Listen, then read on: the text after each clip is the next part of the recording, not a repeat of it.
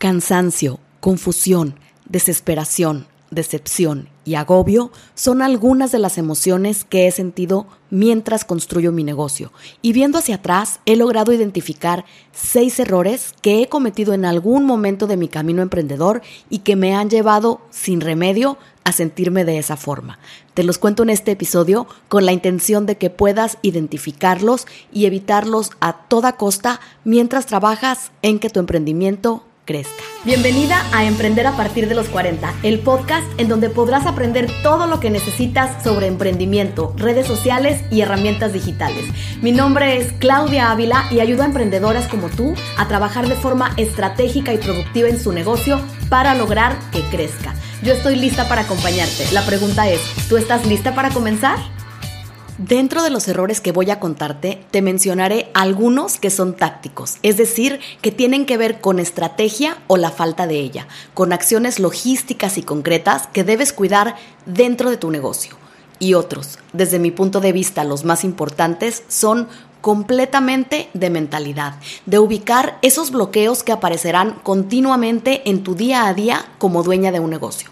¿Estás lista para comprobar si estás cayendo en alguna de estas trampas?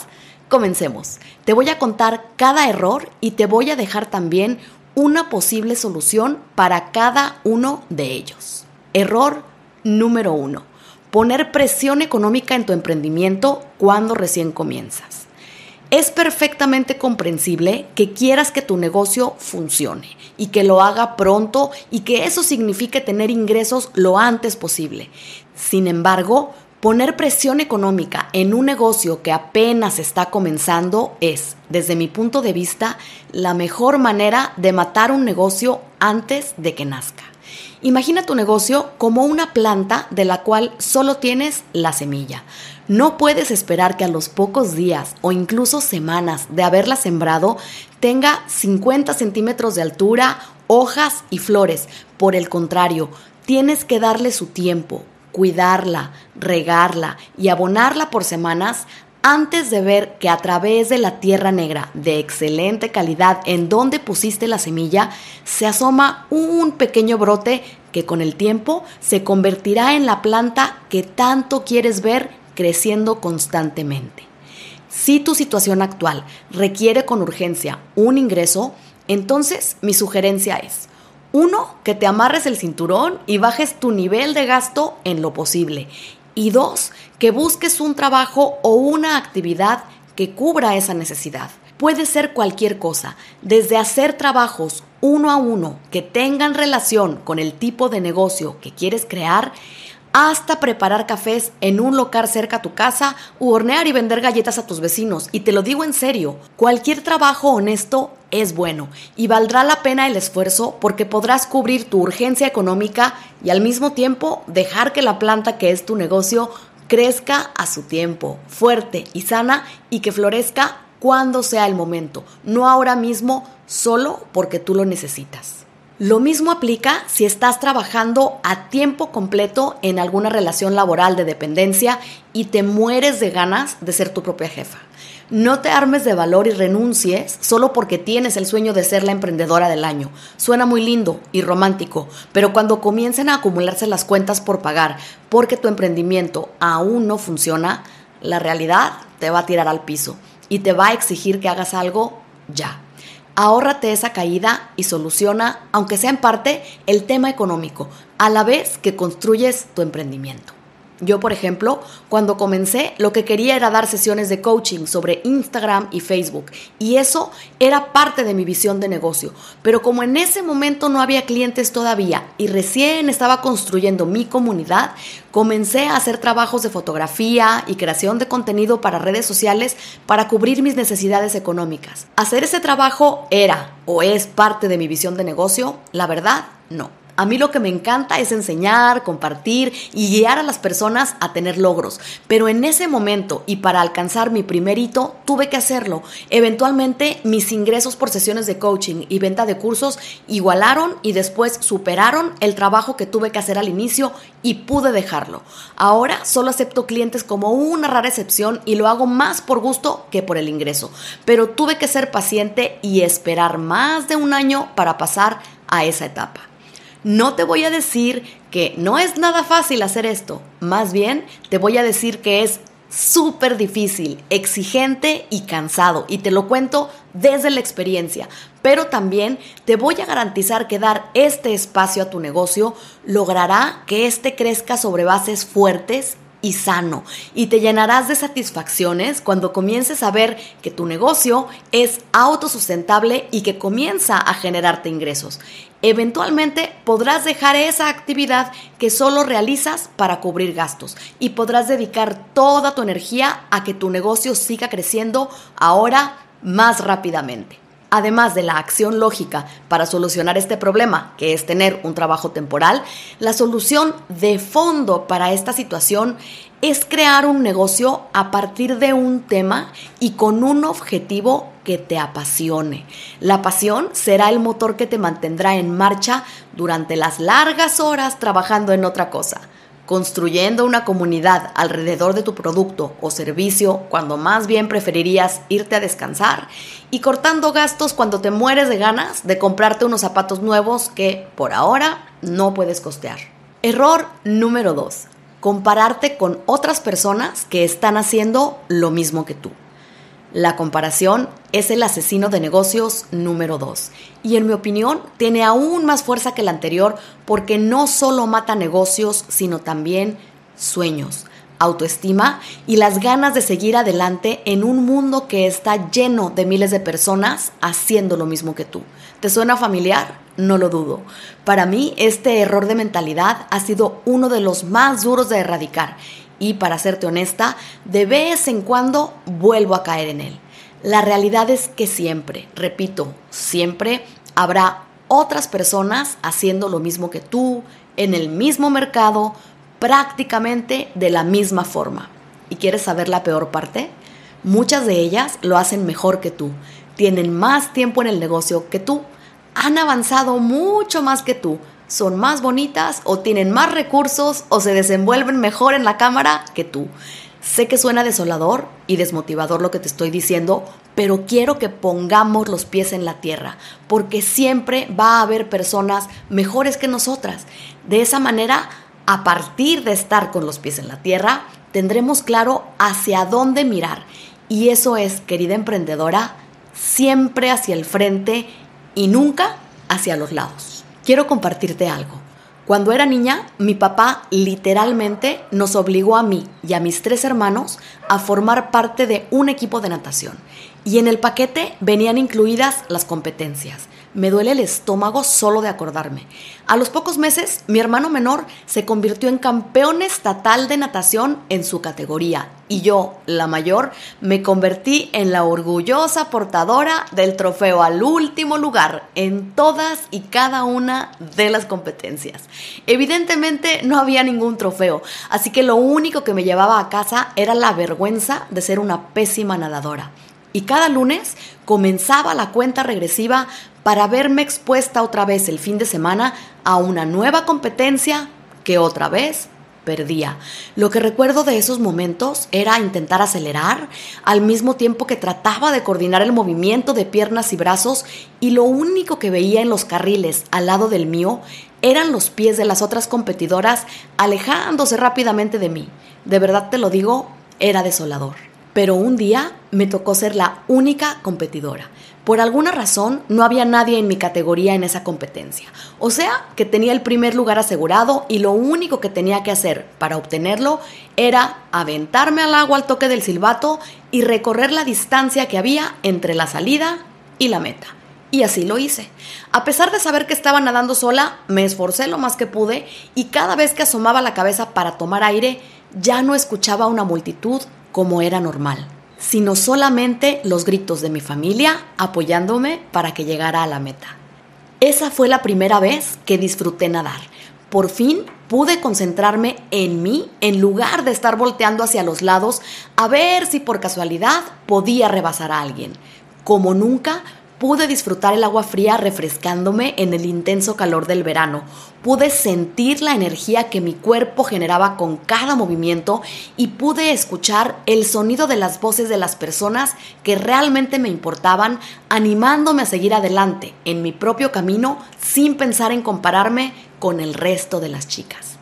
Y no volví a tener la oportunidad de nadar a solas, como en esa ocasión, pero aprendí la lección y de ahí en adelante me dediqué a disfrutar de la experiencia, en lugar de torturarme tratando de ser mejor que otras chicas que eran más altas, tenían más experiencia, podían entrenar más horas y eran simplemente mejor en nadar que yo. Y no te estoy alentando a que hagas las cosas a medias o a que no te interese ser mejor que el resto. Eso está bien. La competencia es sana mientras lo es.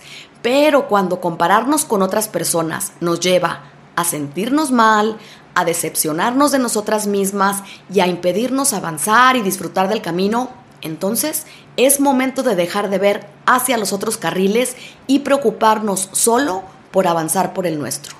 Mi solución para esta trampa va en dos partes. Primero, ten mucho cuidado con las redes sociales. No todo lo que vemos ahí es cierto. Deja de seguir las cuentas que te hacen sentir mal o menos o retrasada en tu camino y llena tu mundo de tus propios planes, deseos y sueños y dedícate a cumplirlos. Deja de escuchar las voces de la multitud gritando a otras personas que ellas son las mejores y haz espacio para las voces de quienes realmente te quieren, te apoyan y están siempre listos para regalarte palabras de aliento. Y dos, concéntrate en superarte a ti misma, no al resto. Trata de ser mejor cada día, de aprender cosas nuevas y de servir con excelencia a tus clientes. Hacer esto te volverá magnética, no solo para nuevos clientes, sino para aquellos que ya te conocen, porque volverán a ti una y otra vez siempre que lo necesiten, seguros de que contigo encontrarán el mejor de los servicios y una atención incomparable. Error número 3. No tener una visión ni ponerte objetivos.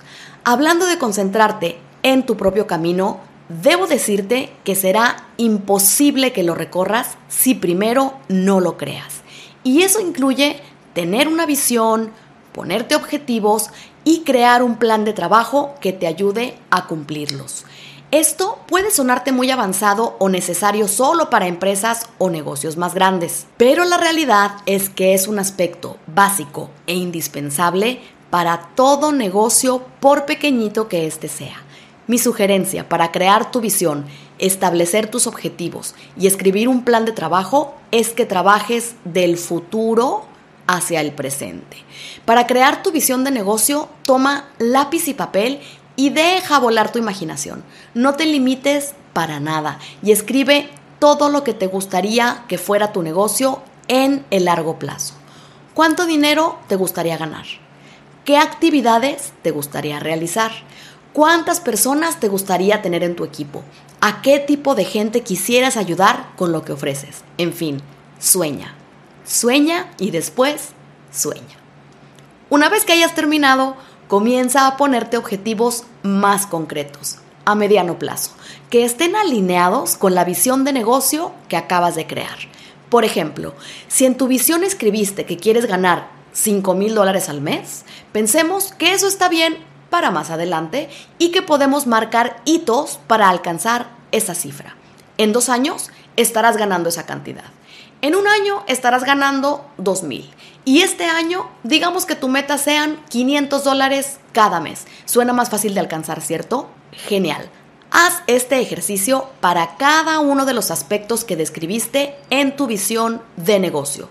Tu visión es tu sueño. Los objetivos son los marcadores que te ayudarán a hacerlo realidad. Así que ponlos en grupos de tres, cada uno más difícil de alcanzar que el anterior. Si quieres tener un equipo de cuatro personas dentro de dos años, ponte un objetivo de tener dos el próximo año. Y por el momento tendrás que ser tú quien realice todas las tareas si aún no puedes costear ayuda extra. Pero ya tienes claro hacia dónde vas con cada aspecto de tu negocio y cuáles son los hitos que van a ayudarte a cumplir tus objetivos. Ahora vamos a situarnos en la próxima semana, en el cortísimo plazo. Y en base a eso, traza el plan de acción que te ayudará a cumplir los primeros hitos de cada objetivo. Por ejemplo, si el hito 1 de mi meta financiera de ganar 5 mil dólares al mes es ganar 500 cuanto antes, entonces tengo que preguntarme, ¿qué pasos debo dar para comenzar a generar dinero y alcanzar esa cifra inicial lo antes posible? Haciendo una lista mental rápida, te diría, 1. Definir qué voy a ofrecer para vender. 2. Poner precio a mis productos o servicios. 3. Crear cuentas en redes sociales y comenzar a crear una comunidad ofreciendo contenido de valor sobre lo que hago. 4. Definir cuántos de mis productos o servicios debo vender cada mes para lograr la cifra que quiero. 5. Postear con consistencia en mis redes sociales para mantenerme presente entre mis seguidores. 6. Comenzar una lista de emails. Y así seguiría. Lo que estoy haciendo es establecer pasos concretos para alcanzar un objetivo y de acuerdo con eso es que crearé un plan de trabajo con fechas específicas. Entonces, el lunes me dedicaré a diseñar y poner precio a mis servicios. El martes abriré las cuentas en redes sociales. El miércoles crearé mi plan de contenido para redes. El jueves haré los contenidos. El viernes comenzaré a publicar con consistencia. Para lograr esas metas, debo poner cada día un horario en el que voy a sentarme a trabajar y no me levantaré del escritorio hasta que dé por terminado el paso que me toca completar ese día. Esto que te digo es un ejemplo y quizás si tú no tienes mucho tiempo disponible para trabajar en tu negocio, en lugar de una tarea diaria, puedes proponerte completar una tarea semanal. Lo importante es que des pequeños pasos hacia tu objetivo, que tengas claro cuál objetivo es el que estás cumpliendo al trabajar estas horas diarias y que allá a lo lejos contemples reluciente la visión del negocio que sueñas tener y al que cada día te acercas con cada pequeña tarea que logras cumplir. Si estás cometiendo el error de no tener visión, objetivos y plan de trabajo, el antídoto es dedicar unos días para sentarte a soñar libremente, con lápiz y papel en mano, y comenzar a dividir tu sueño en pequeñas tareas sobre las que puedas poner manos a la obra ya.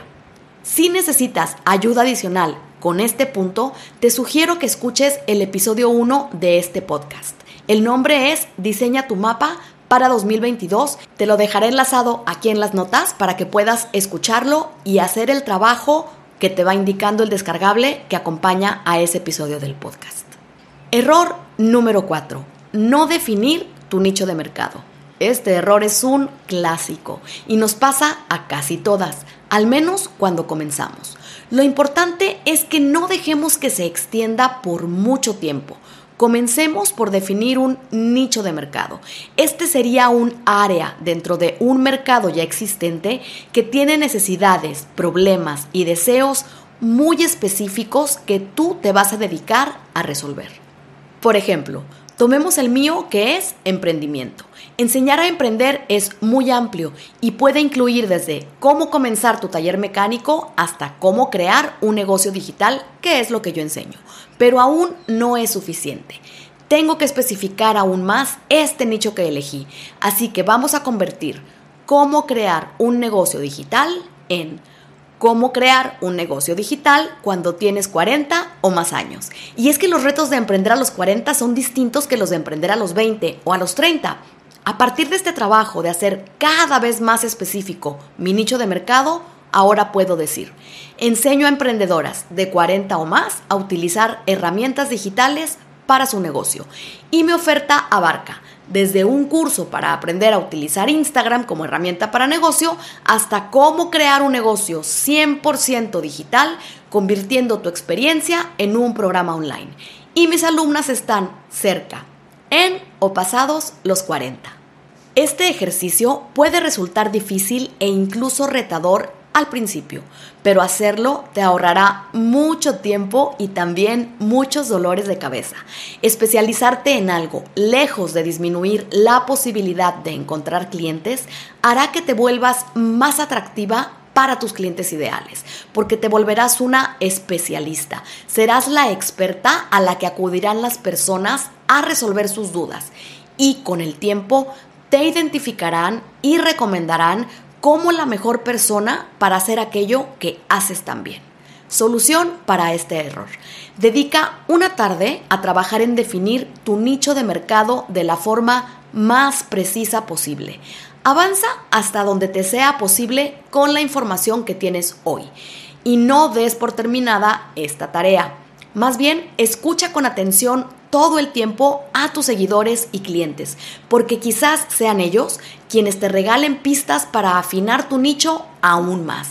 De vez en cuando revisa la descripción de lo que haces y confirma que sigue en sintonía con lo que realmente estás haciendo y con la visión que tienes para tu negocio. Error número 5. Contarle tus planes a todo el mundo. Y me declaro culpable. Me falta memoria para contarte cuántas veces respondí en una conversación la respuesta. ¿A qué te dedicas, Claudia? Con una descripción detallada de lo que implica crear y tener un negocio digital, para a media conversación darme cuenta de que estaba pasando alguna de estas cosas. Mi interlocutor no estaba entendiendo nada de lo que le explicaba. O había perdido por completo su atención o me interrumpía preguntándome si no preferiría buscarme un trabajo normal. Es triste, pero cierto. Emprender es solitario, especialmente si estás haciendo cosas raras, como vender cursos online o si cometiste alguna locura, como dejar un trabajo seguro para lograr que tu negocio siga creciendo. Y una de las razones por las que lo es es porque precisamente las personas que nunca han emprendido no van a entender lo que significa tan fácilmente. Mi solución para este error es que no te emociones y salgas a contarle al mundo que has decidido ser tu propia jefa. Mejor cuéntaselo solo a las personas más cercanas a ti, a aquellos que te apoyarían aunque decidieras mudarte a algún lugar con playa para dedicarte a vender cocos. Mejor, busca rodearte de otras emprendedoras.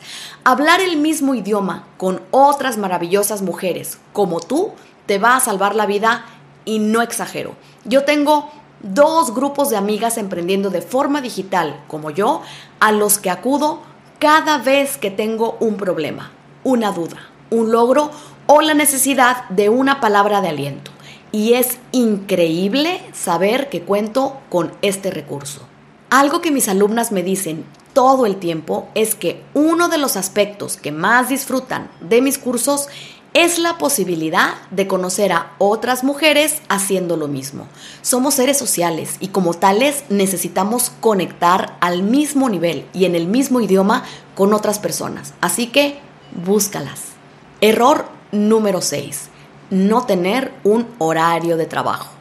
Eso de ser tu propia jefa suena muy bien, pero una verdadera jefa es disciplinada y tiene espacios específicos para ser productiva.